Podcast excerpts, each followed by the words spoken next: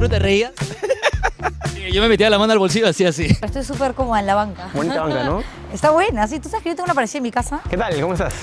Bien, nerviosa. ¿Sí? ¿Por qué? No sé, me da miedo. Te tiraba una C y me volvías un ladrillo. Me pasó, pero. Perdóname. Perdón.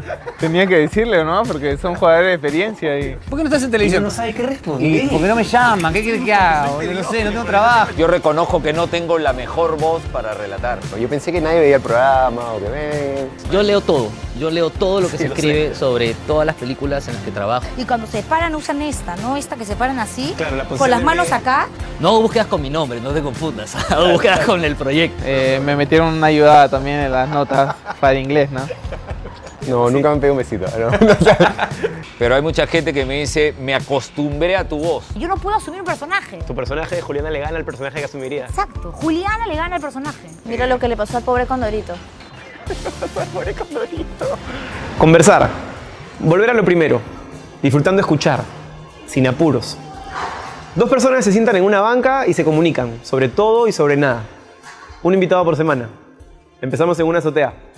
Soy Jesús Alzamora y esto es La Banca.